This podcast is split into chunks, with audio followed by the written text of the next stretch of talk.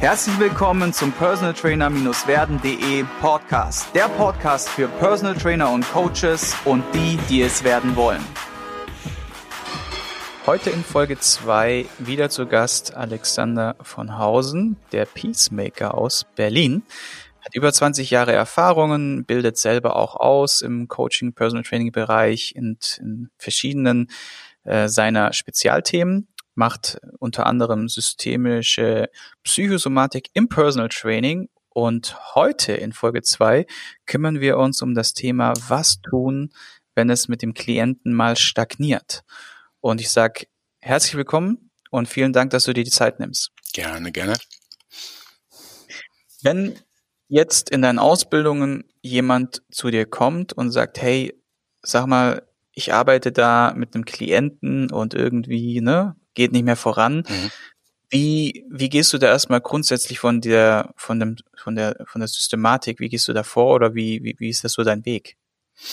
Also man muss, man muss überhaupt nicht, aber man darf begreifen, dass wenn ein Klient kommt und äh, er möchte etwas verändern, entweder er möchte Gewicht verändern oder er möchte äh, Schmerzen verändern, dann bedeutet das, dass diese Schmerzen oder diese Themen des Klienten ähm, mit seinem ganzen Leben zu tun haben. Also da hat hat was mit der eigenen Einstellung zu tun, mit der Familie, mit dem Umfeld, mit den vor allen Dingen mit den Gewohnheiten.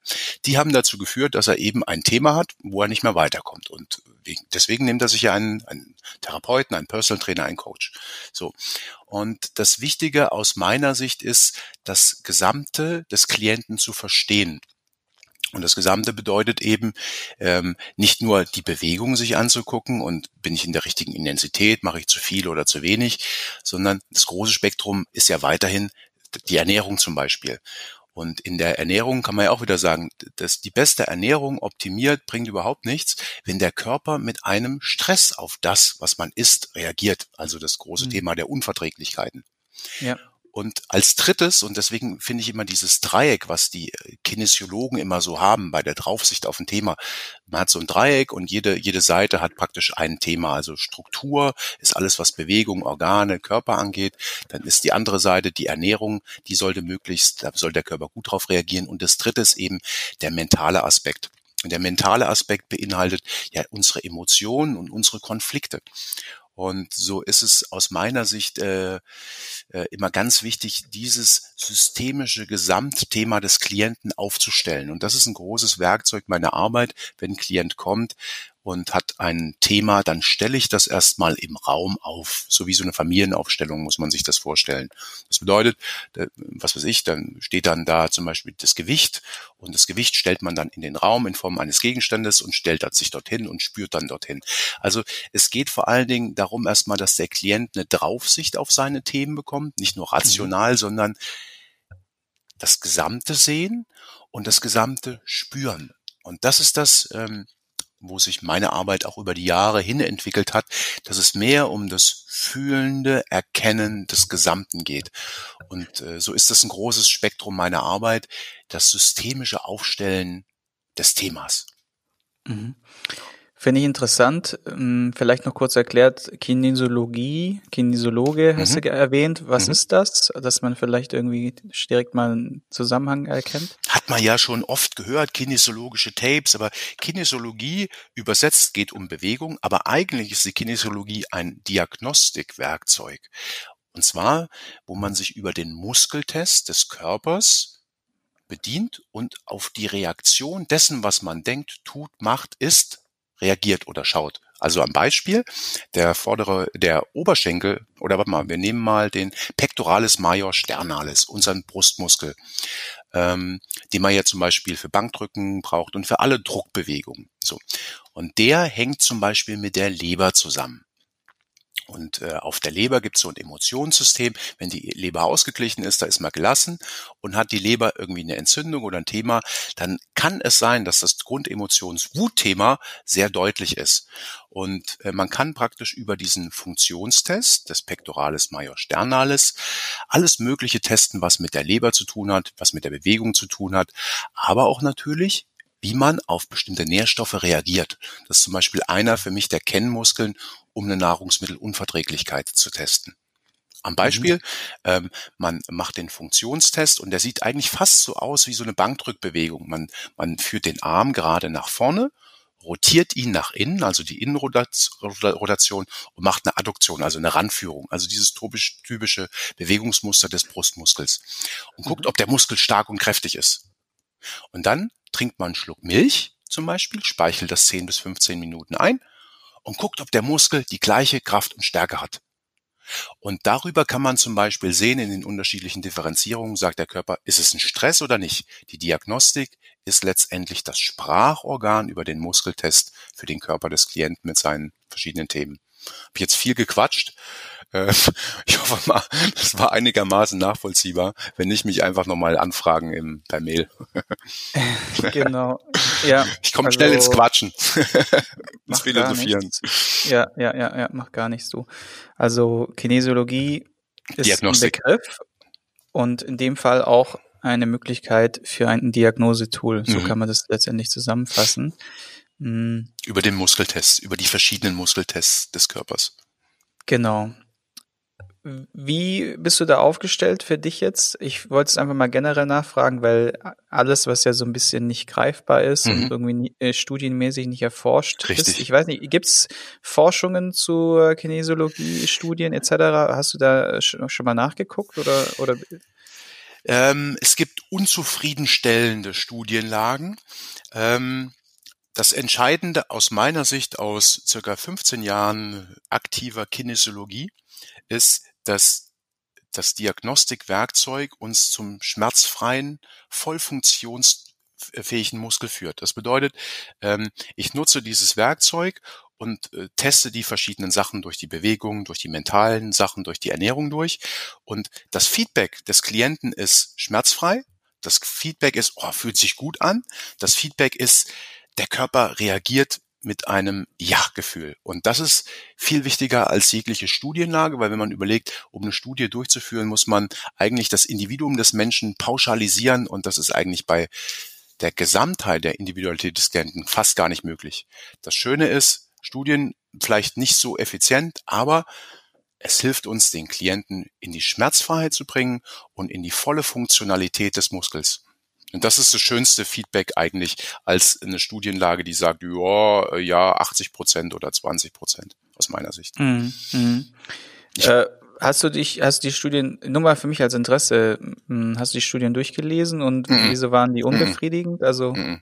Also ich habe damals zu Studienzeiten in Leipzig äh, verschiedene Studien begleitet, vor allen Dingen mit der Spiroergometrie, verschiedene Untersuchungen gemacht und weiß, wie solche Studien ablaufen und wie sehr man das normieren muss. Das ist aus meiner Erfahrung der Individualität der vielen Faktoren eines Menschen nicht möglich. Ja, es sind zu viele ja. Einflussfaktoren, die reinspielen und die sind in einer Studienlage schwer abbildbar, gerade für dieses Werkzeug. Ja, weil wir haben ja, das wissen ja jetzt alle Zuhörer auch, und es gibt ja immer diese zwei Lager, die aktuell immer mhm. dominanter mm. werden, nämlich die Science-Proved Leute, mm. ne? also die, die, die alles äh, in Anführungszeichen nur nach der Wissenschaft äh, dann kommunizieren und auch abhandeln. Und es gibt halt, wie gesagt, auch die anderen, die erfahrungsbasiert arbeiten. So und ich, da ist man grundsätzlich ja. als Personal Trainer ja hin und her gerissen. Man hat, äh, die Lager werden auch immer intensiver mhm. und irgendwie denkt man auch so, ja, hm, man müsste sich auch irgendwie mal einem Lager anschließen. Wenn ich jetzt halt mich dem Science-Lager anschließe, dann kann ich die ganzen Aussagen treffen, ohne dass mir jemand über den Mund fahren kann oder das Ganze irgendwie äh, dementiert. Auf der anderen Seite verschließt man sich vielleicht ja. vor Dingen, die vielleicht auch noch nicht so in der Art und Weise erforscht sind, die allerdings, wenn sie erforscht werden würden, zu einem tollen ja. Ergebnis führen würden. Und das ist ja so diese, dieses, dieses Hin und Her, ja, äh, und diese, die, die, diese, diese, diese große Welt, ja, von der wir ja wirklich auch nur einen Teilauszug selber wissen und die Wissenschaft ja auch nur einen Teilauszug weiß. So. Und natürlich sollte man wahrscheinlich differenzieren sollen? Also sollte Oder beides, sowohl als auch. Ich bin immer ein großer Freund. Ich äh, habe über die ersten Jahre alles mögliche. Ich war ein Diagnostikfreak. Ich habe eine eigene Spiro, damals mir ein großes System gekauft. Ich habe äh, verschiedenste, ich sammle HRV, äh, also Diagnostikgeräte zur Stressmessung, sammle ich seit äh, 2000. Also ich habe 10, 12 verschiedene Tools hier. Ähm, von Pulsoximetern und zig, zig Sachen. Und das waren so meine ersten Jahre. Und dann kam dann irgendwann später diese Arbeit mehr mit dem Fühlen und dem Spüren. Und ich finde es eher als verantwortungsvoller Personal Trainer interessant, sowohl als auch zu agieren, weil wir immer Klienten haben, die stehen auf Zahlen, Daten und Fakten. Also können wir mhm. sie bedienen. Und ein anderer Klient oder Klientin sagt, hör mir auf mit deiner Herzfrequenz. Ähm, ich will mich gut fühlen. Ich will den Gürtel nicht anziehen. Und ein guter Personal Trainer aus meiner Sicht kann beide Seiten bedienen und verbindet beide Seiten. Ich habe gerade aktuell ähm, ähm, eine ganz tolle Arbeit zum Schamanismus und ähm, der, das Werkzeug der Trance auf die verschiedenen Gehirnbereiche. Also selbst mhm. im Schamanismus, das ja noch weniger greifbar ist, gibt es aber ähm, äh, gute Leute, die sich mit den verschiedenen wissenschaftlich belegbaren Auswirkungen auseinandersetzen. Und so ist es eigentlich in allen Bereichen. Macht als gute Personal Trainer sowohl als auch bedient die Schublade des rationalen Zahlen, Daten, Fakten und bedient die große Schublade des Fühlen und Spürens. Und wenn man beides verbindet, ist man auf der sicheren Seite. Finde ich gut. Und dann ergänze ich das Ganze noch durch einen letzten äh, Teil, den ich echt wichtig finde. Und zwar sei offen dafür, dass sich Dinge vielleicht verändern werden mhm. durch die Wissenschaft, die Dinge halt äh, klarstellt. Und auf der anderen Seite sei dir auch da nicht zu schade, wenn Dinge sich vielleicht auch mal herausstellen, dass es einfach äh, ein Placebo war oder einfach einfach nur Shit war, in mhm. Anführungszeichen, sich auch selbst einzugestehen, okay, das war jetzt vielleicht auch eine, keine Ahnung, Schulung, Weiterbildung oder halt auch Konzept XY, was halt nicht gebracht, nichts gebracht hat. Mhm. Und ich muss mir dann halt auch selber eingestehen, zu sagen, yo, äh, das war jetzt nix. Und es geht auch äh, wieder weiter. Weil ich denke, wenn man da zu verkopft rangeht und mhm. viele, und das ist ja auch das, das größte Ding auch in der Wissenschaft, dass sogar preisgekrönte Nobelpreisträger nicht in der nicht bereit sind, nach Jahren ihre Erkenntnisse zu dementieren. Oder wie Weil, Einstein sehr schön am Ende ja. seines Lebens doch seinen Weg zu Gott gefunden hat. ja, genau. Ja, also das ist echt verrückt und da muss man, glaube ich, einfach Neutralität aufweisen und so ein bisschen gesunden Menschenverstand und viele, also äh, die mich dahingehend auch beraten, sagen auch mal, Sigi, sag einfach, sei einfach offen und frag kritisch nach. Ja. Also es ist ja auch okay, wenn man mal nachfragt ne, und sagt, wie hast du das gemeint oder wie kann ich das verstehen oder warum ist das so? Einfach nur blind, ja. in Anführungszeichen, jede, äh, alles zu akzeptieren und in Anführungszeichen irgend sich einem Lager anzuschließen und einfach nur noch Lager zu schreien, wenn man sich dann auf der sicheren Seite fühlt, finde ich auch nicht gut, ne? sondern äh, einfach offen bleiben. Ne? Und da ist die, die Kinesiologie eins der wichtigsten ähm, äh, Faktoren meiner meines meines Ausbild oder meine also ein wichtiger Meilenstein gewesen, neu zu denken, weil wenn jemand kommt und sagt, ich habe hier die Behandlungsmethode oder den Trainingseffekt oder das Werkzeug oder das Nahrungsergänzungsmittel, dann sagt der Kinesiologe, okay, gut, Lass uns das mal anschauen, lass uns das essen, lass uns das machen und am Körper des Klienten überprüfen, in welche Richtung es den Muskel oder das System lenkt. Und das finde ich das Geniale der Kinesiologie. Die Kinesiolo Kinesiologen sagen, okay, nimm und wir schauen mal, wie der Körper des Klienten darauf reagiert. Und das, aber da bin ich ganz bei dir, offen bleiben, weil da draußen gibt es noch so, so viel mehr, äh, als sich ähm, unser Verstand vorstellen kann. ja, also grundsätzlich würdest du dann auf jeden Fall mal das, äh, die Kinesiologie ja. nutzen, um zu erkennen, woran es äh, scheitert, beziehungsweise warum es ja. nicht mehr weitergeht. Ja. Weil wir sind jetzt bei dem Thema, äh, der Klient stagniert. Hast du denn mal so Praxisbeispiele, wo Klienten mit dir mit schon eine Weile bei dir trainiert haben? Weil das ist ja auch so die größte Frage, ist wahrscheinlich die, dass es nicht am Anfang passiert, mhm. sondern es passiert im Prozess. Mhm. Die meisten Personal Trainer haben am Anfang Erfolge. Warum? Klar, verbrauche ich mehr Kalorien, ne, äh, wird der Kunde abnehmen oder einen Teil abnehmen. Dann kommt, äh, werde ich mich äh, regelmäßig äh, dem Gewicht ent, äh, entgegensetzen und werde ich mich ein bisschen stretchen oder mobilisieren oder sowas. Ja. Dann werde ich beweglicher und kräftiger. Doch irgendwann kommt der Punkt, wo es halt nicht mehr weitergeht. Und wie war das bei dir? Wie, wie bist du da dann in der Praxis damit umgegangen? Also ich habe natürlich meine Werkzeuge und dadurch passiert das irgendwie auf einer gewissen Art und Weise nicht. Aber ich mache das mal an zwei, drei Beispielen aus der Praxis äh, mal vielleicht sichtbar oder versuche es.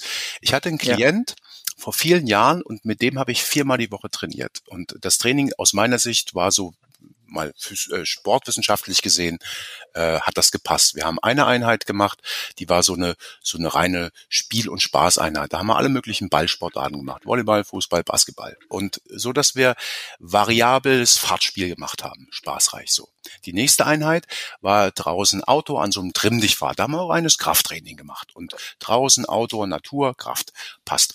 Und dann die dritte Einheit war äh, eine Kampfsporteinheit, Pratzentraining, bam, bam, bam, mit ein bisschen Ausdauer und so und die vierte war irgendwie, äh, was weiß ich, Schwimmen oder so. Also es war möglichst abwechslungsreich und wir hatten unsere Fortschritte und dann kam es dazu, was du sagst, es hat stagniert. Und ich habe überlegt, Mensch, mein Training passt und so, eigentlich objektiv gesehen. Und irgendwann meinte die Klient, die Frau von dem Klienten, du Alex, wenn er nach Hause kommt, äh, dann setzt er sich hin und bewegt sich keinen Schritt mehr. Und äh, ein wichtiges Tool, was ich dort integriert habe, ist, das gab es damals zu meiner Zeit noch nicht und das kennen jetzt die meisten, diese Bewegungstracker. Ich habe also mit Hausaufgaben, Tools gearbeitet, wie dem Bewegungstracker, um mal zu sagen, erstmal, wie viel bewegst du dich denn überhaupt, um dann zu sehen, der Mensch, der bewegt sich überhaupt nicht. Das war also eine, eine schöne Sache als ein schönes Learning für mich. Ähm, ich habe ihn ja nur ein, zwei oder drei oder vier Stunden die Woche. Ja, und was macht er denn? Den Rest der Woche. So, das bedeutet, wir bräuchten eigentlich ein gutes Monitoring für sein Bewegungsverhalten. Deswegen mein erster Tipp für eure äh, Klienten, lasst mal äh, protokollieren, wie viel die sich so am Tag bewegen. Das mhm. nächste war jetzt zum Thema Schmerz. Gute Behandlung gemacht.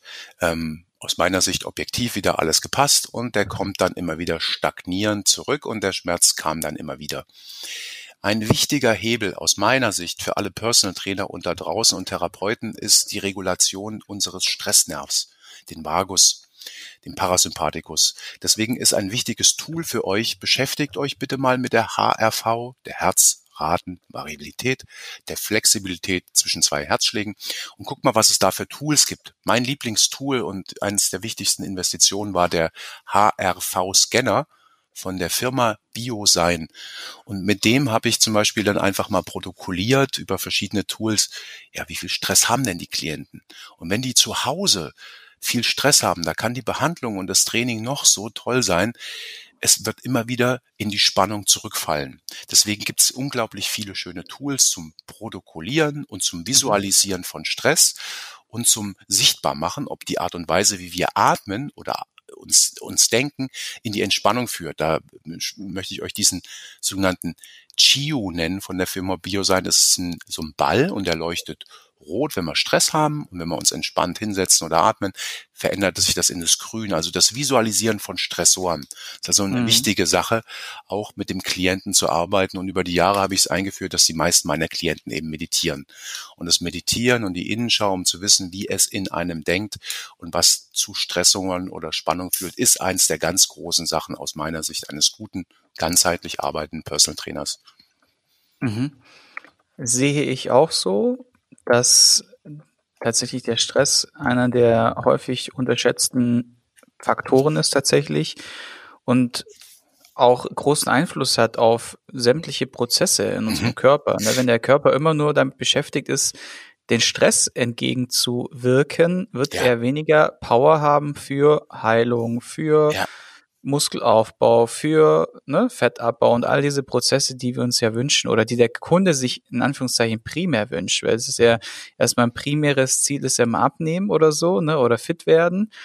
Doch hinter dieser, hinter diesem vom Kunden genannten Primärziel stecken meistens noch andere wichtige Faktoren und die gilt es halt auch in der Anamnese zu hinterfragen. Mhm, mh. Du hast am Anfang so ein bisschen gesprochen von so einem ja, so einem Tool, wie du das visualisierst. Mhm. Machst du das dann, in welcher Art machst du das? Machst du das mit einem Whiteboard, mit einem, mit einem Blatt Papier oder, oder wie, wie, wie, wie gehst du da vor?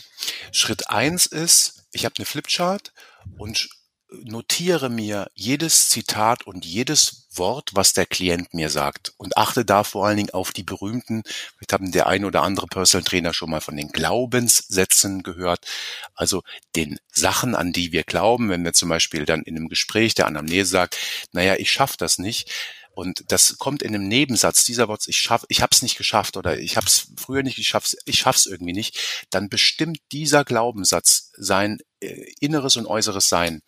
Und so ist der erste Aspekt meiner Anamnese über ein, zwei Stunden mal nur auf eine Flipchart für mich und den Klienten nach außen zu bringen, was er sagt, was er denkt und was er tut und wie alles zusammenhängt. Und dann mache ich als nächstes mit den verschiedenen Farbstiften, mache ich so Verbindungslinien. Ah, das hängt mit dem zusammen und das, so dass ich im ersten Step es erst nur, nur erstmal rational für ihn als Gesamtbild, Gesamtschaubild visualisiere. Mhm. Und diese Worte und Aspekte, ich habe keine Kraft, ich habe keine Energie, ich bin zu dick, die stelle ich dann in einem großen Raum auf, der ist leergeräumt und dann nimmt man einen, einen Gegenstand, der steht dann symbolisch für das Übergewicht und den stelle ich dann in den Raum rein oder der Klient stellt ihn dorthin, wo er in seinem inneren Raum, dem Unterbewusstsein steht und so sieht er es dann nochmal ganz anders. Zuerst Mhm. er, er, sieht die Buchstaben und wie es zusammenhängt, dann sieht er es nochmal im Raum und dann soll er sich an die jeweiligen Orte stellen und spüren, wie sich das Übergewicht anfühlt. Also diese Verbindung wieder von Ratio und Emotio ist ein großer Schwerpunkt so meiner Arbeit geworden. Also das mit dem im Raum stellen, Mhm. das würde ich gerne noch mal ein bisschen genauer erklärt Mhm. haben. Also du sagst ja Ratio, es ist im Raum, ich bin zu dick, ne? Mhm. Und emotional, jetzt gilt es, diese Dinge zu verknüpfen und warum. Mhm. Ja. Also wir wissen ja, dass ähm, in unserer bewussten Welt, wenn wir so da draußen rumlaufen, wir unser Bewusstsein haben, das, und, und, und das ist, dass das wahrscheinlich so fünf Prozent ausmacht, um eine Zahl zu geben, und das Unterbewusstsein, da liegen die 95 magischen Prozent verborgen, warum und wie alles zusammenhängt und warum es stagniert und nicht vorankommt. Und dieses mit dem Kontakt mit dem Unterbewusstsein zu kommen, da ist das Werkzeug das Spüren und das Fühlen. Mhm. Und so ähm, machen wir das mal am Beispiel. Klient ist, möchte abnehmen, also er hat ein Übergewicht. Und dann sage ich, guck dich mal im Raum um, wo ist denn symbolisch äh, in dem Raum das Übergewicht? Und dann steht da zum Beispiel eine große Vase. Und dann sagt er, ja, die Vase, das fühlt sich wie mein Übergewicht an. Dann nimmt er diese große Vase, stellt sie in den Raum und dann steht die da erstmal. Und dann stellen wir noch andere Sachen dazu und dann soll er sich dann, wenn er sie hingestellt hat, dort draufstellen auf diesen Platz und dann merkt er, oh, boah, wie schwer sich das anfühlt. Und dann zieht's ihn nach unten und dann merkt er, oh, das Gesicht ähm, beginnt äh, äh, weiß zu werden und so weiter und so weiter. Die Psychosomatik rückt nach draußen und so muss man sich das vielleicht vorstellen. Und so kommt der Klient nochmal über das Spüren und das gesamte Sicht in eine ganz andere Perspektive, warum er, was die Funktion des Übergewichts ist. Weil es hat ja eine gewisse Funktion und meistens ist es die Funktion des Schutzes, des Schutzes vor dem Spüren der inneren Konflikte. Mhm. Genau, und dann hast du sie sozusagen in diesen Zustand gebracht, was Mhm. ja sich jetzt erstmal negativ anhört, dass sie, sie, dass sie Es das fühlt fühlen. sich erstmal so an, was sie halt nicht fühlen. Deswegen begeben sich ja im Außen in Stress und in die verschiedenen Sachen, um dieses, diesen Druck oder dieses, diesen, die, die, diesen Schmerz nicht zu spüren. Und ich bringe Genau, sie also wieder in dieses Kontakt. Kompensationsverhalten. Mhm, Ne? Genau, das ist dann, ich mache zu viel Arbeit oder ich esse zu viel. Das ist dann das Kompensationsverhalten. Ja, genau. Genau, weil der Grund, dass die Leute nicht in dieser Balance sind mit dem Mhm. Essen, ist natürlich nicht nur der Lebensmittelindustrie geschuldet, Mhm. weil im Endeffekt weiß jeder, äh, in der Portion Pommes mit Mayo ne, stecken ungefähr so und so viel Kalorien oder man Mhm. kann es einfach googeln. Es fehlt nicht am Wissen, es Mhm. fehlt nicht an diesem Bewusstsein, dass es so ist, sondern es ist dieses, sind diese Stressoren, die uns dazu bringen, dieses Mhm. Fehlverhalten zu leben. Mhm. Mhm. Genau, schön Genau. beschrieben. Und ja. dann brauchen wir jetzt Maßnahmen, um da rauszukommen. Und Ja. äh, wie geht's dann weiter, wenn du das jetzt mal noch in zu Ende bringst oder zu, zu einem weiteren Verlauf. Ja, also das ist zum Beispiel, äh, was ich vorhin sagte, die eine Seite der Medaille, das Spüren, das Sehen nochmal des Gesamten, des Systemischen, wie hängt das alles zusammen. Und dann ist ein großer Spektrum eben die Diagnostik. Mit denen mache ich dann zum Beispiel eine Spiroergometrie, dass ich dann zum Beispiel genau die Bereiche habe, wo der Körper individuell belastet werden kann. Also ich verbinde immer diesen, ich sag mal, einen kleinen, in Anführungszeichen, Hokuspokus und das Spüren, aber auch immer wieder mit der Zahlen- und Daten-Faktenlage. Also dann kommt immer der große Bereich auch der Diagnostik dazu und dann machen wir HRV-Untersuchungen und sagen, sehen ja, ah, wir sind hier zu sehr im Stress. Das bedeutet, wir brauchen, um in die, in das Abnehmen zu kommen, in die körperliche Veränderung, brauchen wir auch den Raum der Entspannungsfähigkeit. Weil wir wissen selber, wenn der Körper auf Sympathikus ist, ja, dann, ähm, dann wird alles gespeichert, um diesem ständigen Stross Energie auch zu geben. Und, ähm, mhm. und so ist das ein wichtiger Fakt. Bei jedem Abnehmprozess brauchen wir den Raum des Parasympathikus. Mhm. Mhm. Der Raum für Veränderung ist der, so kann man ja. ganz schön sagen. Ja. Macht auf jeden Fall ähm, Spannung und Interesse, da mehr zu erfahren. Wenn ihr da, wie gesagt, Interesse habt, dann verlinke ich unten die Kontaktdaten zu Alex und seinen Ausbildungen. Ich habe einen Teilauszug auch schon erleben dürfen und es ist auf jeden Fall eine Bereicherung, wenn man, wie gesagt, äh, da auch weiterkommen möchte. Zum Thema Umsetzung. Wir mhm. wollen ja immer so ein bisschen auch praxisnah arbeiten. Wir haben jetzt vielleicht auch ein gewisses äh, Diagnosetool, was wir jetzt selbst als Beginner vielleicht auch haben. Nicht jeder hat ja eine Spirometrie. Man kann ja mhm. auch einen ganz normalen Stepper-Test zum Beispiel machen. Mhm. Ja, du ziehst dem Kunden einen Pulsgurt an mit Bluetooth-Verbindung. Der kostet 50 Euro. Ja, und dann hast du eine App, die ist meistens kostenlos. Und dann hast du eine, eine Stufe X in der Höhe Y und dann solltest du dort am besten diesen Test machen. Der geht dann zum Beispiel eine Minute oder drei Minuten unter einer konstanten halt Bewegung. Oder du machst es auch auf einem Laufband, auf einem Stepper mit einer gewissen äh, Intensität oder Level. Und dann wiederholst du das halt einfach nach x Wochen und Monaten wieder. Weil ich finde, klar, es gibt diese Cooper-Test, es gibt äh, zig Möglichkeiten, das auch so nach den gängigen Konzepten zu machen. Wenn du allerdings weder die Location noch das mhm. Equipment noch das Geld hast, dann reicht auch tatsächlich ein 50 Euro Brustgurt und eine App und eine Stufe X und eine Zeitraum Y, wo du dann einfach einen Test machst und den dann irgendwann mal in ein paar Wochen retestest, um da vielleicht mal so einen Tipp für die, Tipp für die Umsetzung zu geben, was jetzt so eine Diagnostik angeht im mhm. Herz-Kreislauf-System. Gibt es noch andere Tipps für die Umsetzung, was man da machen könnte, um vielleicht die Diagnostik noch ein bisschen besser sichtbar zu machen? Was testest du auch noch? Was ist auch noch gut umsetzbar? Mhm. Also was ich auch immer sehr einfach und schön finde, man hat seine Runde, die ist, was weiß ich, drei Kilometer und man legt eine Herzfrequenz zum Beispiel fest, ähm, die sinnvoll ist. Zum Beispiel machen wir mal einen Klient, wir haben einen Klient, der ist äh, 55 Jahre, hat ein bisschen Übergewicht, wiegt also so vielleicht so um die 100 Kilo bei 1,75 und dann äh, sagt man so, hat man so gespürt, ah, wenn der sich bei 120 zum Beispiel bei der Herzfrequenz ähm, wenn wir den dort belasten, da kann der gut reden, hat gut Sauerstoff, fühlt sich äh, energiegeladen an. Und also nehmen wir uns praktisch diese 125. Und dann gucke ich praktisch, welche Strecke kann ich praktisch bei der Herzfrequenz von 125 zurücklegen. Man mhm. hat also eine Herzfrequenz fixiert und guckt, welche wie, welche Distanz kann man auf eine bestimmte Zeit zurücklegen. Oder umgekehrt, mhm. ähm, man hat die, die Runde von drei Kilometern und guckt, wie lange braucht man für die Runde bei dieser festgelegten Herzfrequenz und kann so dann über die Wochen dann sehen, wie sich das dann verändert. Man bleibt bei der Intensität gleich, aber man hat eine höhere Leistungsfähigkeit. Das finde ich auch immer noch eine schöne, einfache Variante. Ja, sehr cool. Ja. Und das ist auch das, was die Leute wollen. Die Klienten bezahlen euch ja auch, damit ihr Erfolge sichtbar macht. So.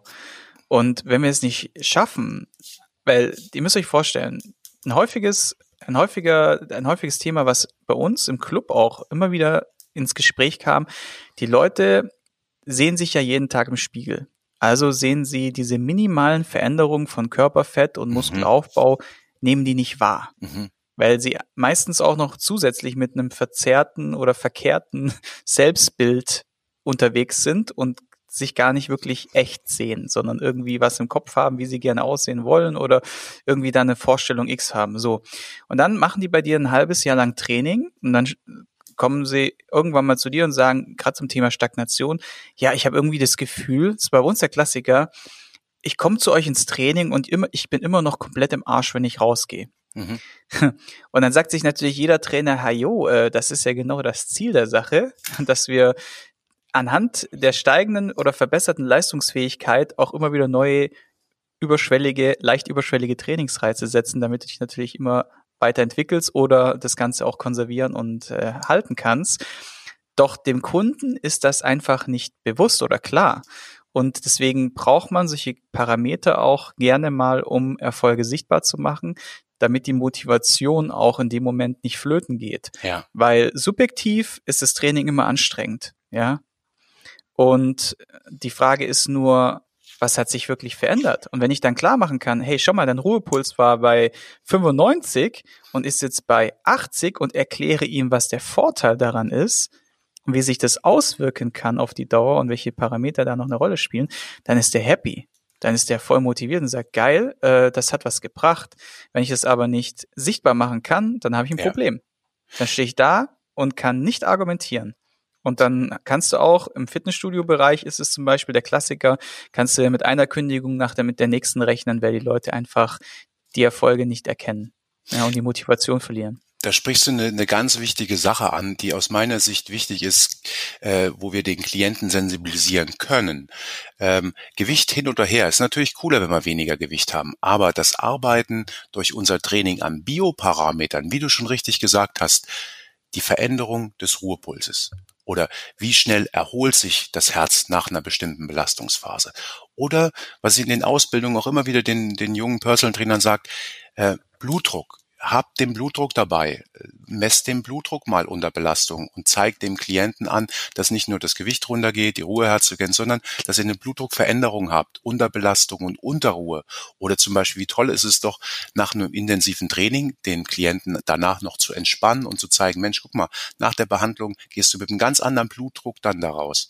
Oder zum Beispiel der Pulsoxiometer, das, äh, das Schauen, das ist ein Gerät, was, wo man schauen kann, wie effizient der Sauerstoff transportiert wird, was man in der Höhe zum Beispiel einsetzt beim Höhentraining.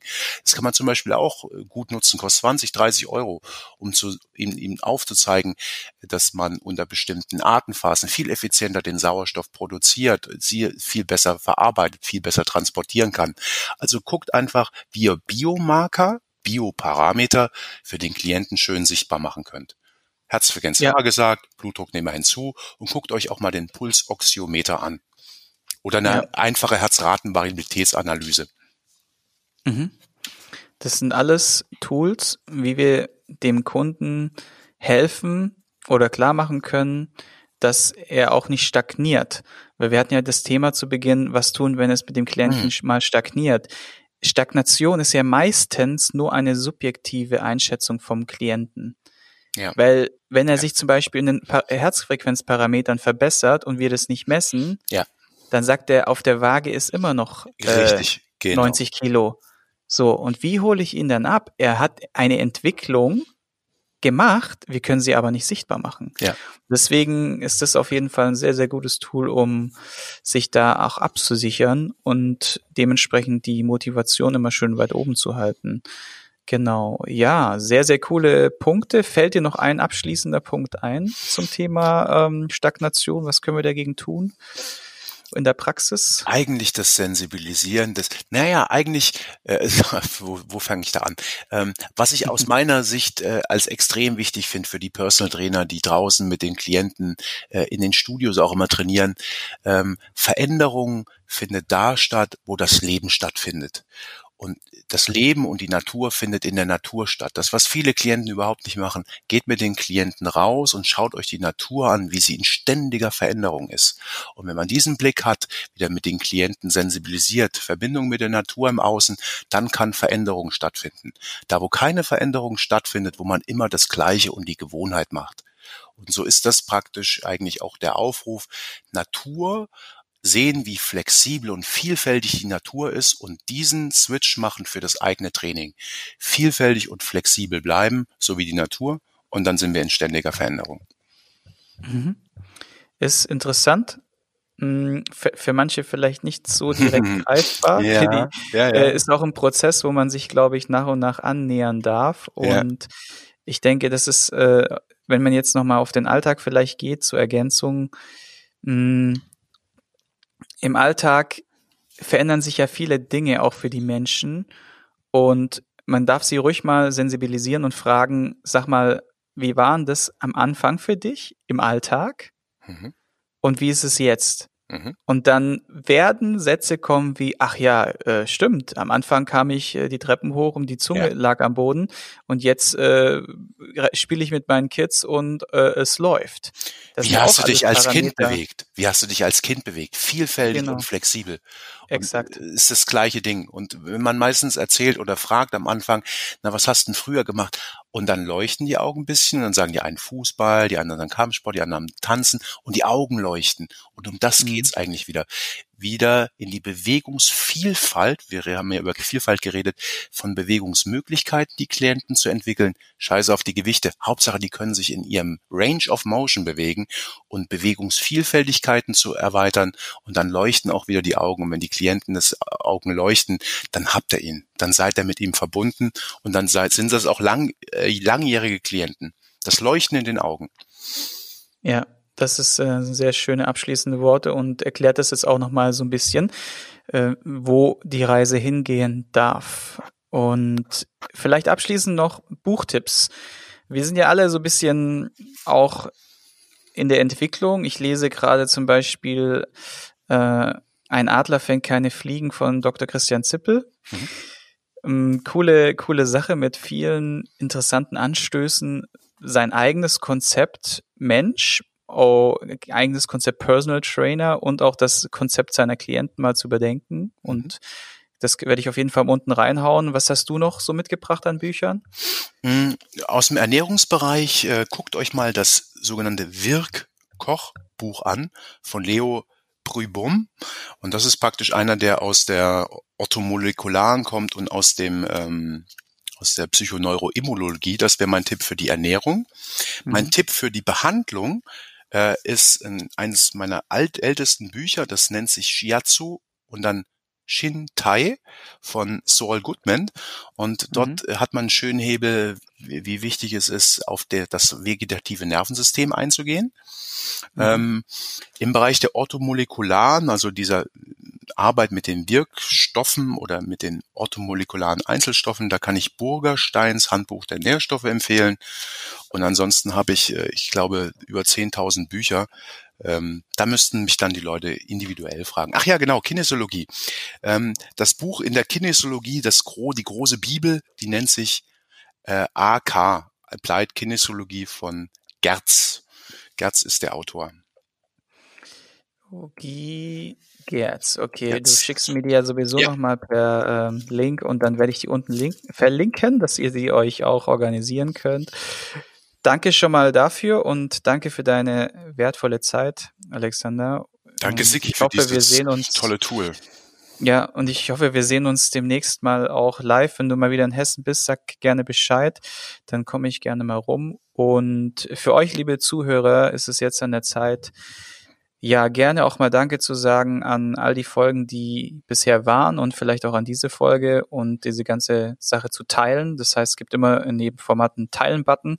Drückt da einfach drauf und sendet sie an einen Kollegen, vielleicht auch an den Klienten dass er diese Hintergründe mal versteht, weil es ist auch kein Fehler, das mal an dem, mit dem Klienten zu teilen und diese auch äh, Mhm. passiv schlau zu machen, weil sie dann sehen, wow, hinter deinem Konzept, Konzept steckt wirklich was und da ist was hinten dran und, und, und bringt, die, bringt sie weiter und es steigert auch deine Wertigkeit als Coach und deine Wahrnehmung als Coach. Deswegen gerne teilen und wer es noch nicht gemacht hat, bei iTunes eine Rezension hinterlassen und einen kleinen Text schreiben. Dauert 60 bis 90 Sekunden und ihr helft einfach, dieses Format weiter zu etablieren. Die. Spir die Spirituellen wissen ja, das, was man gibt, kommt dreifach zurück, an guten wie an schlechten. Also haut raus und teilt es. Genau, danke dir. Supi. Okay, dann haben wir's und ich wünsche dir auf jeden Fall noch einen schönen Tag. Euch Zuhörer auch eine energiereiche Woche, energiereichen Tag. Und wir sehen uns in der nächsten Folge wieder. Tschüss. Ich hoffe, du konntest ein paar wertvolle Impulse für dich mitnehmen. Wenn du diesen Podcast informativ findest, dann abonniere ihn doch einfach für weitere spannende Folgen. Und vergiss nie, die wichtigsten drei Buchstaben im Leben sind T-U-N.